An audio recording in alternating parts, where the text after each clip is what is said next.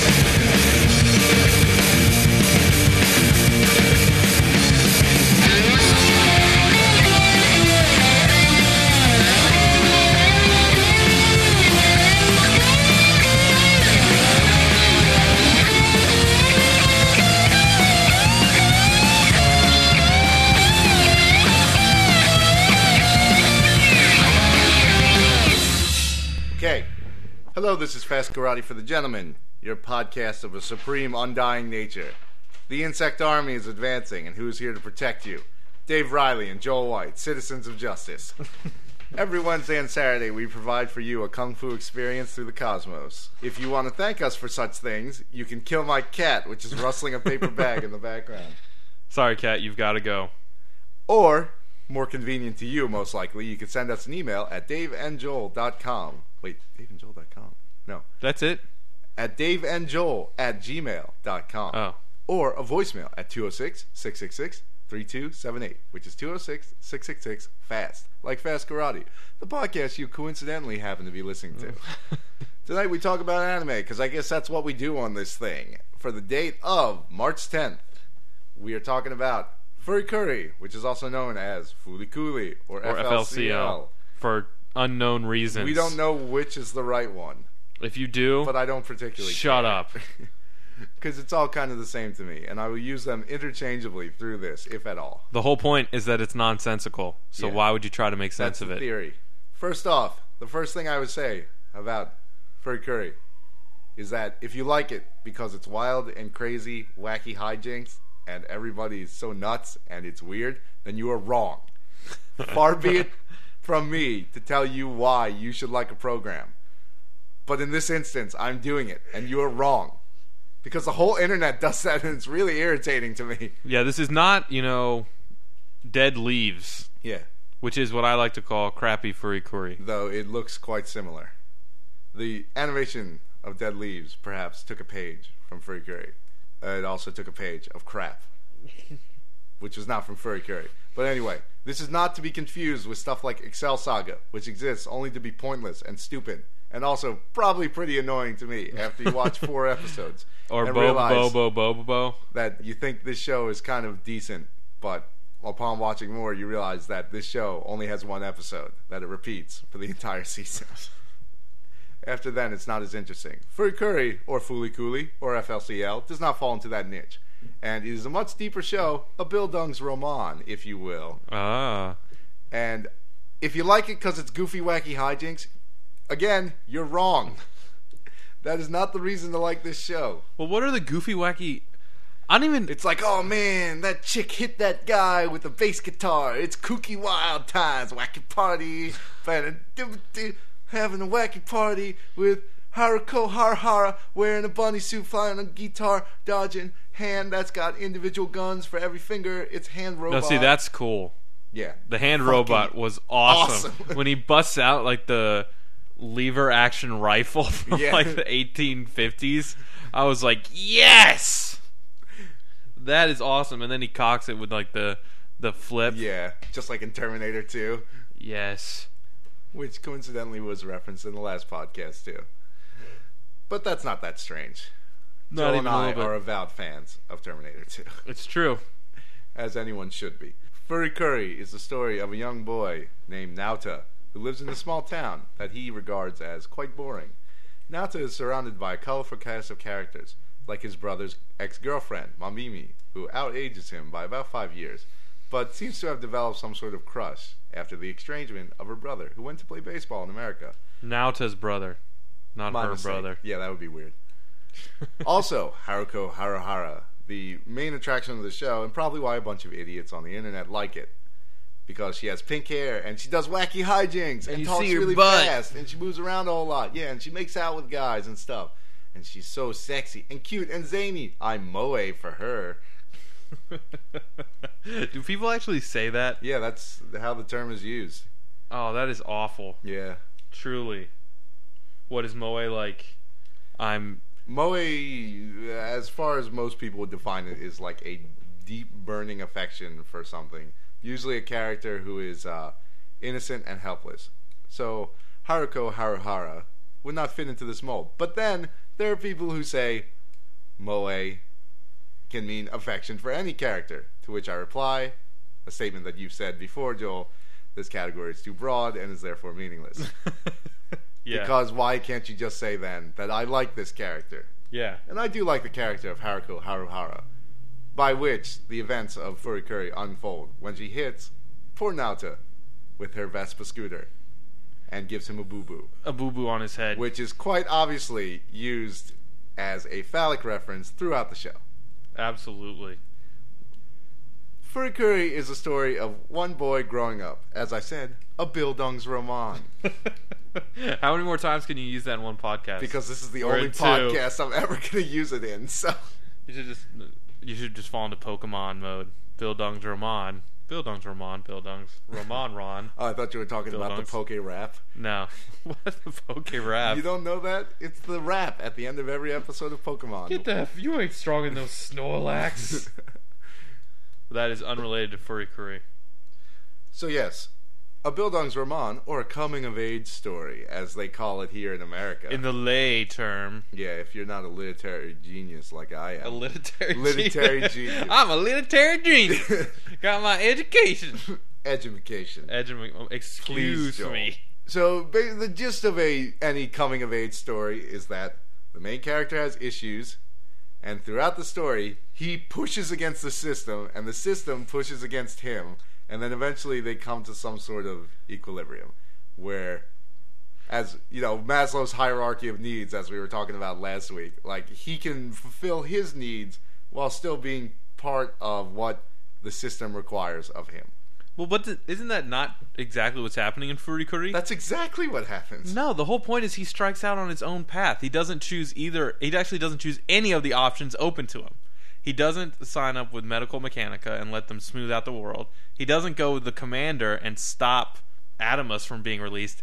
And he doesn't help the girl capture Atomsk. But you're looking at it from all like the wacky sci-fi stuff that's going on. He thinks he's the grown-up, basically, and that everyone is a child. And over the course of the show, he realized that in fact he was the child. and that I think he just stops idolizing the idea of growing up. Like it becomes less important for him to be a grown up by the end than it Than- was in the beginning. to be who he is. Yeah, because the whole point, like everybody's saying, him, you're just a kid talking, and that like pisses him off or whatever. But uh, in the beginning of the show, he's always talking about um, how the other people can't grow up. Like that's his thing Mm-hmm. Yeah. against Haru Harahara, whatever her that name is. her, that she's She's just immature. a yeah, she's a that his brother's ex girlfriend is, is like a- immature. a total dope. Her dad is a retard, or his, Yeah, dad, his is, dad is- yeah. like some anime nerd guy who publishes some fanzines. Yeah, stuff. I feel like the message is that like when you know there's a Pillow song, eh, like the Pillows did the whole soundtrack for the show, Which is a and when it says excellent you know maybe soundtrack. kids don't need a master. Well, Yeah. that's like the whole point of his thing. It's he doesn't need to be told what to do. He just has to go out and do it. Well, I feel like I don't know. I feel like I'm arguing the same point with you, though. I feel like at the end of the show, he kind of gets ensconced within the social order. I feel like he joins society by not joining society. Maybe that he he strikes out at his own path, but he accepts that there's a world, like a greater world around him. That he's now part of this thing instead of being above it and looking down on them. Okay, And that's what I. I guess that's what I mean when he's. yeah, he no when I say longer that he balances his needs with the needs of society. he no longer feels oppressed by society because he's free from it. Yeah. I, d- I can dig that. And, And in the meantime, crazy kooky stuff happens. Yeah, wacky wild hijinks. Woo! And sometimes the wacky wild hijinks are not so great. Like when the robot has to crap him out. Could have done without that. well, the problem with this, it's like a Roman Polanski film. Like you have to separate the efforts of the artist with the artists themselves. So like, you know, the, the people who worked on this were, at least in no small part, a lot of them were creepy dudes. Absolutely. But they still managed to make this great thing. are these the same people that did Magical Shopping District, Amadon Well, it's the same animation studio. Okay. I don't know the exact names. It's probably not the same director. Well, the kid looks exactly the same in both of them. Well, Magical Shopping District Abenobashi is like Furry Curry, but they were like, well, we made Furry Curry, we can probably do it again. And then they forgot why Furry Curry was good. it wasn't the wacky wild hijinks in the RPG world with the chick who had the huge tits. That's Yeah. not what made the show good. Maybe what made yeah, Furry Curry is so short that they couldn't pack Yeah. it with all that BS. They just said they had to take, be on message at all points. It's just like, okay, we're gonna get this thing out the door. And in fact, that's an interesting thing for a show that, in theory, is named after the onomatopoeia for mashing a girl's breasts. Really? That's one of the many explanations that could be true. Obviously, we'll never know the real answer, but if you, Wait, there's no sound that comes from that. well, there is for the Japanese. It's a very convoluted process, but You mean I- the I sound that they made up? well, yeah, whatever. But in in the manga section, the grandfather is in the animated manga portion of the first episode. The grandfather says, "Well, you know, furry curry is the sound that it makes when you're kneading dough," which is Oh. obviously a reference to breasts. okay. Which this show spares no sexual metaphors, really. But it's not really. Well, it's It's not creepy. I mean, it's they have. It's somewhat appropriate. It's the, it's the story yeah. is well, that this guy's growing up. He's going through adolescence. Yeah. So the horn coming out of his head is a boner. Like that's And then it also becomes a guitar, sweet ass robot and a double guitar. which is all, which are exactly the ways I wish my penis could be, you know, transfigured into You're telling me some external somebody reality. hooked me up with this girl. For real. I am bound and about it. Well, just think about how all those like you know glam bands play their guitar. You stick it right in the crotch and you point it at some girl, Yeah. and then you jam. So if they could just do that with their dong, they wouldn't even need a guitar. Unfortunately, and think of what would happen at the end of a solo. But I yeah, thi- there's this really. I think I'm going to be sick. There's this really great scene, I think, in the fifth episode, maybe fifth or sixth, where um, she pulls the guitar out of his head. Yeah, it's, or maybe it's the fourth, whatever. She pulls the guitar out of the back of his head. Yeah, it's the fourth because she gives it to him, and it's like kind of his first step, which happens a little late in the show. But there's a bomb coming down to Earth, and she gives him a guitar and says, "Step up to the plate." Because the whole metaphor in this episode is that he doesn't want to play baseball or whatever. He won't swing the bat. And swinging the bat, quite clearly, is a metaphor for, you know, being proactive in life to abuse business terms. I apologize. So Wait, proactive is a business term? yeah, All right, I guess. just like synergy and you know all But those being- sort of things. whatever. I feel like it's been co-opted by the business I'll give you that. life and now has much less meaning outside of a corporate buzzword. But that's not the point. so she pulls a guitar out of the back of his head and says, "Go, go to town and show him you're a man." And it cuts back to the control center where the space police or whatever they are are watching, and all the girls have nosebleeds because clearly the guitar is meant to represent a penis. And I think, or it's just totally hot to be able to play guitar, which is 100% true. We just talked about college last episode, and everyone who's been to college knows. yeah, that if you can play in the musical instrument, you That's get like a chicks the passport. business. But I thought it was really funny because it's this role reversal, you know, in these shows. Like, it's always the guy that has the nosebleed because the chick has the huge cleavage or whatever. and, like, Yeah. waka waka waka. But in this, it was the girls. And it was because he was totally effing metal. Yeah. Gosh. They slap a hairband on it or like a bandana. Yeah, this show and uh, Black, Black Heaven. Heaven. Gosh, I love it. Yeah. Most shows Love need it. to integrate guitars, even if they don't really have anything to do with music, like in this show. They Yeah. really just fight each other with guitars. And sometimes the guitar is a shotgun. And it's- sometimes the guitar is a space surfboard. Which is also and sometimes the pretty guitar awesome. is two guitars. climacting in triple guitar fights. and in the case of tiny guitars, a slingshot. The wacky stuff that goes on really would be incredibly irritating if there wasn't other stuff also happening. If this show didn't have such a good plot going on behind it, Well, I don't even.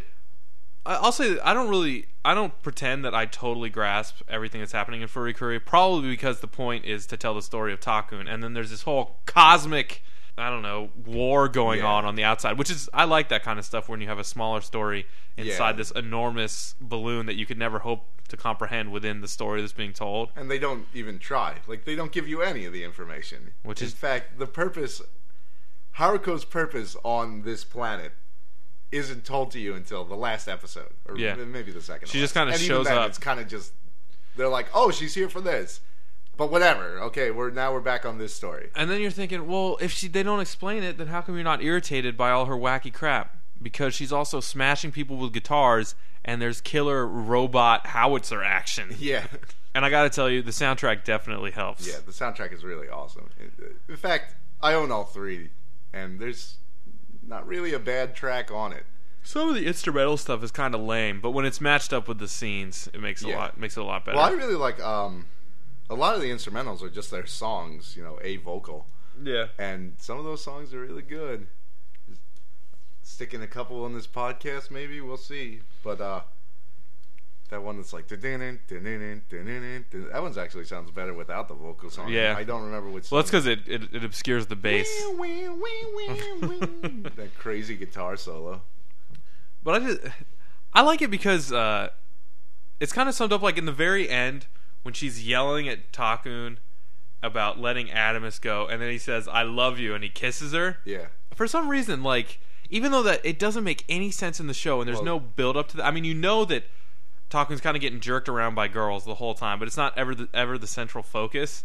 And when he does that, I don't, there's just something kind of I don't know. I feel like it was a in a show like this. There's just the, that moment of, Of clarity and calm and sort of poignancy is unexpected and really it it works on some level and it works well. Yeah.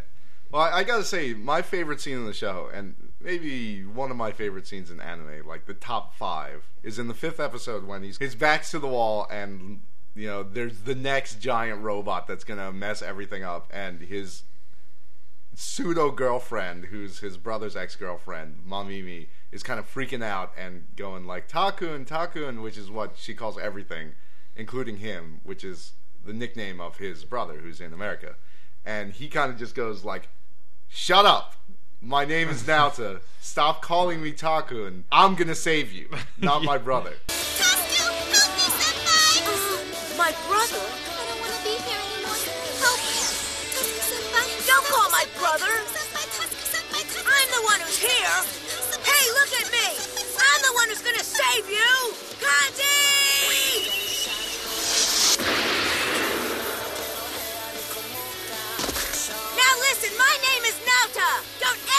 Tycoon again!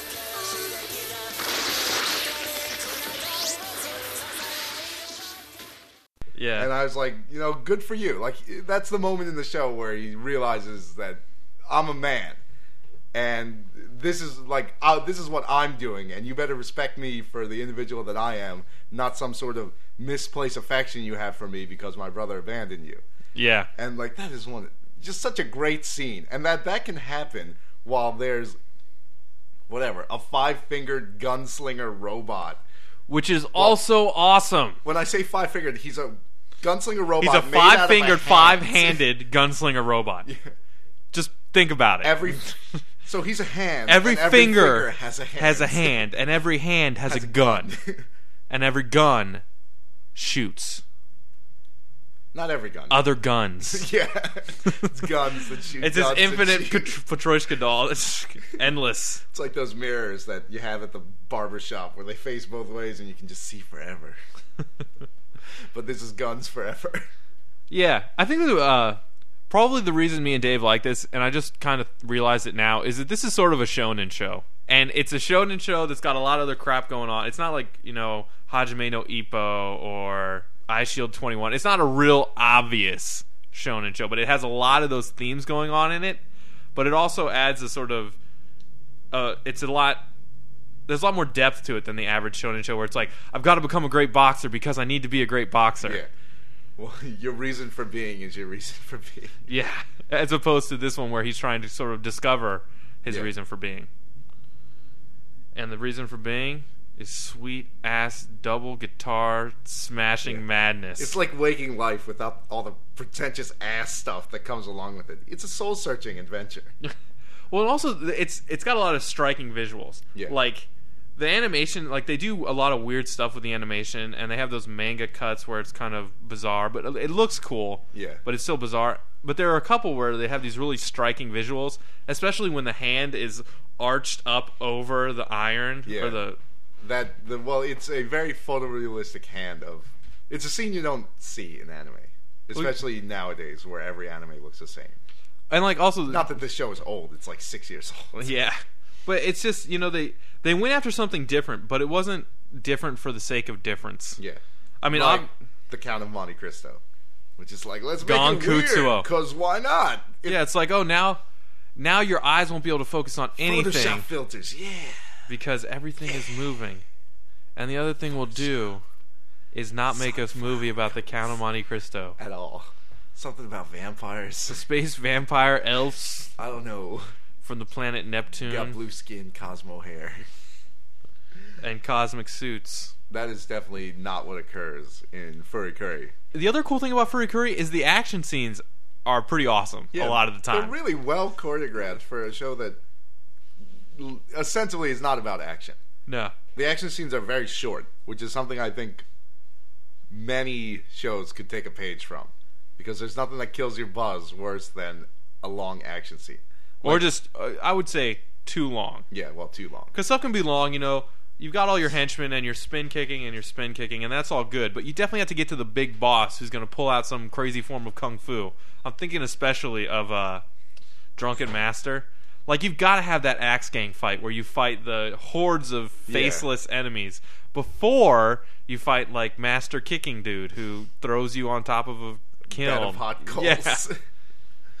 I mean, that's necessary because then you know you've seen action the whole time, and now you're almost actioned out. But then they throw this totally new action at you, and you're like, "Wow, I didn't think I could eat any more action, but I'll take this too." And also chocolate ice cream. Wait, Wait, we're having that? I said eating. Damn it. Not to harp too much on favorite scenes in anime or something, and this definitely doesn't relate to the one I previously mentioned, which actually is. But there's a really great scene in the end of the second episode, which is like you really haven't really been introduced to the robots that much. Naota's robot buddy, his sort of protector, comes out of nowhere where Haruko's been beaten on the evil robot bad guy for a while with her bass guitar, and that's pretty sweet. But the robot protector like comes out of nowhere at some point, does that thing where the bad robot's swinging his arm up, and the robot protector just like puts his hand up and stops the bad guy, and then just pauses for a second. I guess because the bad guy's so stunned that his power was stopped, and then he spin kicks him. No, first he elbows him, yeah, and then he does this spin kick, which is you know a It's series like- of three pauses. yeah, it's like a 1080 rotation. which is awesome, and I wish more shows did that. And then he turns into a howitzer and blows him away. And you know, And after then it's a combo attack like Super Robot Wars, where Haruko jumps in with the bass guitar and finishes the job. yeah, because he blows off his arm and leaves this smoldering red hot spiral through his core. Mm-hmm. It was awesome. I loved every second of God, it. so great. If only this show had a robot battle every episode. Oh wait, it does. Some of them are better than others. Immediately following that howitzer, though, that's when Takun first gets crapped out, and you're just like, Well, ah, it's, the, it's the only time he's ah, that is gross. visibly crapped out. And then people say, "Oh, you smell bad," and then it kind of, for a second there, you waver between whether or not I really like this show or not. Well, yeah, the, I'd say even the the first epi- episode, especially, kind of would test you on whether you like the show or not, because that's when its vision is the least concrete. Yeah. like the second episode is really good because it's about his again pseudo girlfriend and sort of her struggle to fit in and her accidental arson. Slip into pyromania. She's Yeah. not accidentally arsoning stuff. Well, She's burning it sure- up on purpose. I'm pretty sure when she burnt down the school, that was an accident. no, she says she hated that place, but the ashes always remain. Like even after you burn it down, it's not destroyed; it stays there. Well, I really, I thought that I got a different idea from that. Admittedly, like I, I didn't catch the, I didn't catch the dialogue as well this time as I have in the past, and I haven't watched this show in probably like four years or so. But I always remembered it being that maybe it was a subconscious desire, but like she was playing with matches in the school. Well, no, but I think it's, it's no, it's more adult than that. I think you're supposed to understand that there's something like there's something messed up about her that they never really get into, but she's emotionally distant the whole time and seemingly pretty damaged. Well, And that's pretty evident. and I think that it's um I think that you're supposed to understand that she set those fires on purpose. I'm really distracted by the Dragon Force. Yeah, the your- urge to rock is welling up within me. it's your favorite ride dude. So far away, we wait for the day. It's not even my favorite rhyme. It's just It's like the, the only one, one they can use. songs. I brought that up with the Dragon Force uh, gourmets and house. They're like, that's not in every song. It's, like, it's in at least two. It's uh, if you go on lot. YouTube, yeah, and it's it's not even like far away, wait for the day. yeah, and it's not like you know they just throw it in there accidentally. Like you know, oh, it's in the middle of a verse and then it's also chorus. Both of them are in the chorus. anyway, to go back to Mamimi, who's I don't know. I'm gonna go into hyperbole and say I was gonna say she's one of my favorite characters in the show, Good God, you But- can't. Have, you have, but in a way, they're all my favorite. Except I don't know. I don't like the creepy dad that much. Nowt is a great character. No, they the the good thing about the creepy dad is that they blast all those Eva fools out there by making because his dad wrote a whole paper on Eva. Yeah. I was like, yes, zing, Of course, it being the studio that created Eva. whatever. it's okay. They can make fun of themselves. But like, I really like Mamimi. You know, she's this dolt of a character, but you sympathize with her being adult. Whereas in any other show, it'd be like, oh, look at the goofy girl. She probably have huge breasts. Well, she's not even goofy. I always there's something really sinister Yeah. about Mamimi, Yeah. Well, Which- it- she's a very like pathetic character, but in And- an exploitive way. Yeah. Like you you feel like she's more codependent. Yeah. And you know if if she like when if Naota doesn't break away from her, she's just gonna sort of Yeah, suck him bring into him the down. spiral down. Well, she's got this like total abandonment issue, and you there's things you can't gather from the show that you kind of have to es- extrapolate. But you get the idea that she didn't really have any friends in high school, or she's still in high school, and she continues to not have any friends. And like Naota's brother was the bright point in her life, and so she's projecting this image of Naota's brother onto Naota, which is the whole Takun thing. And then when he abandons her, she finds a cat and names him Takun. And then the cat kind of abandons her. But then she finds a eventually- robot.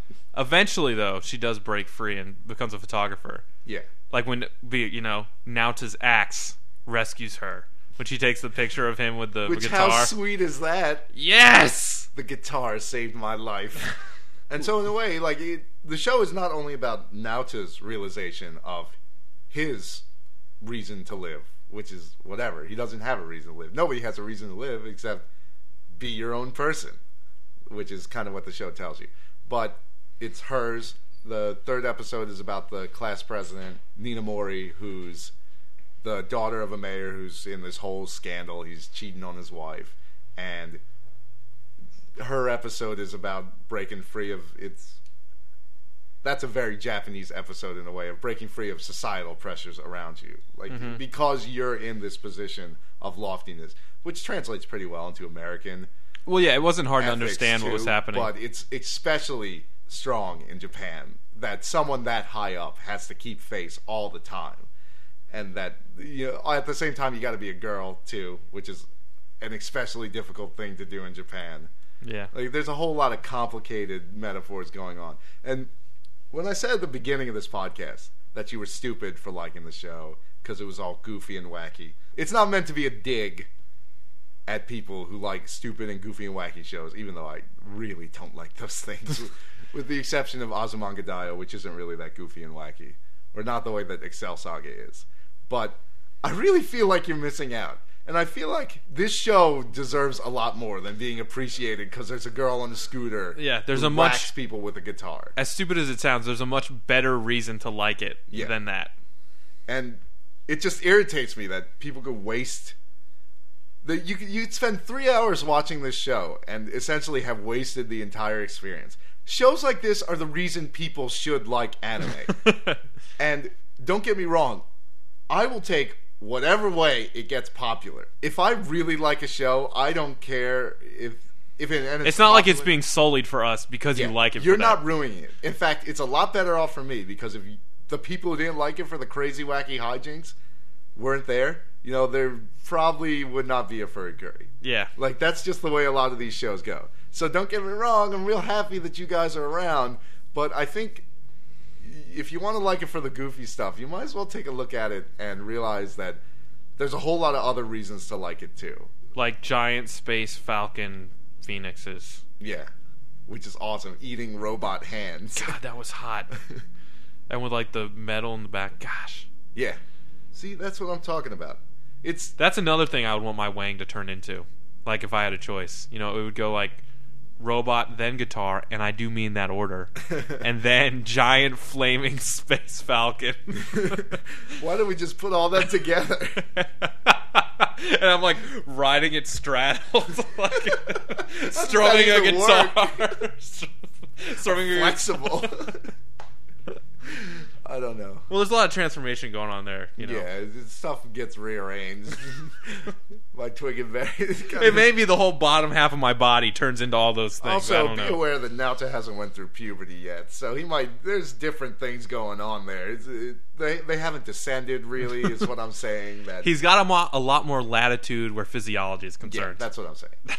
Clearly, this is I don't know, guys. Like it for the goofy, wacky stuff, but Love it. I don't. I don't For feel everything like else. That's gonna hold up on your second viewing. Like it's not as exciting to see her cause a car accident the next time around. It's still it's a well animated scene or whatever, but you know, come for Schwarzenegger throwing a knife at the South American revolutionary's throat, and stay for the touching drama between him and Alyssa Milano. what more is there to say? It's an awesome show, and it just got re-released, and it's forty bucks Definitely, for I the would whole show. It's- totally worth it. There's much worse things you can spend your money on, basically. Like most of the stuff we talk about Pretty on this podcast.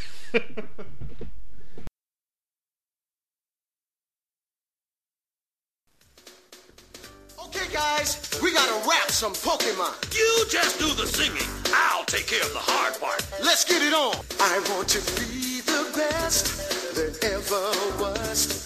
To beat all the rest, yeah, that's my cause. Electro, Diglett, Nidoran, Mankey, Venusaur, Rattata, Firo, Pidgey, Seaking, Jolteon, Dragonite, Ghastly, Ponyta, Vaporeon, Poliwrath, Butterfree. Catch 'em, catch 'em, gotta catch 'em all.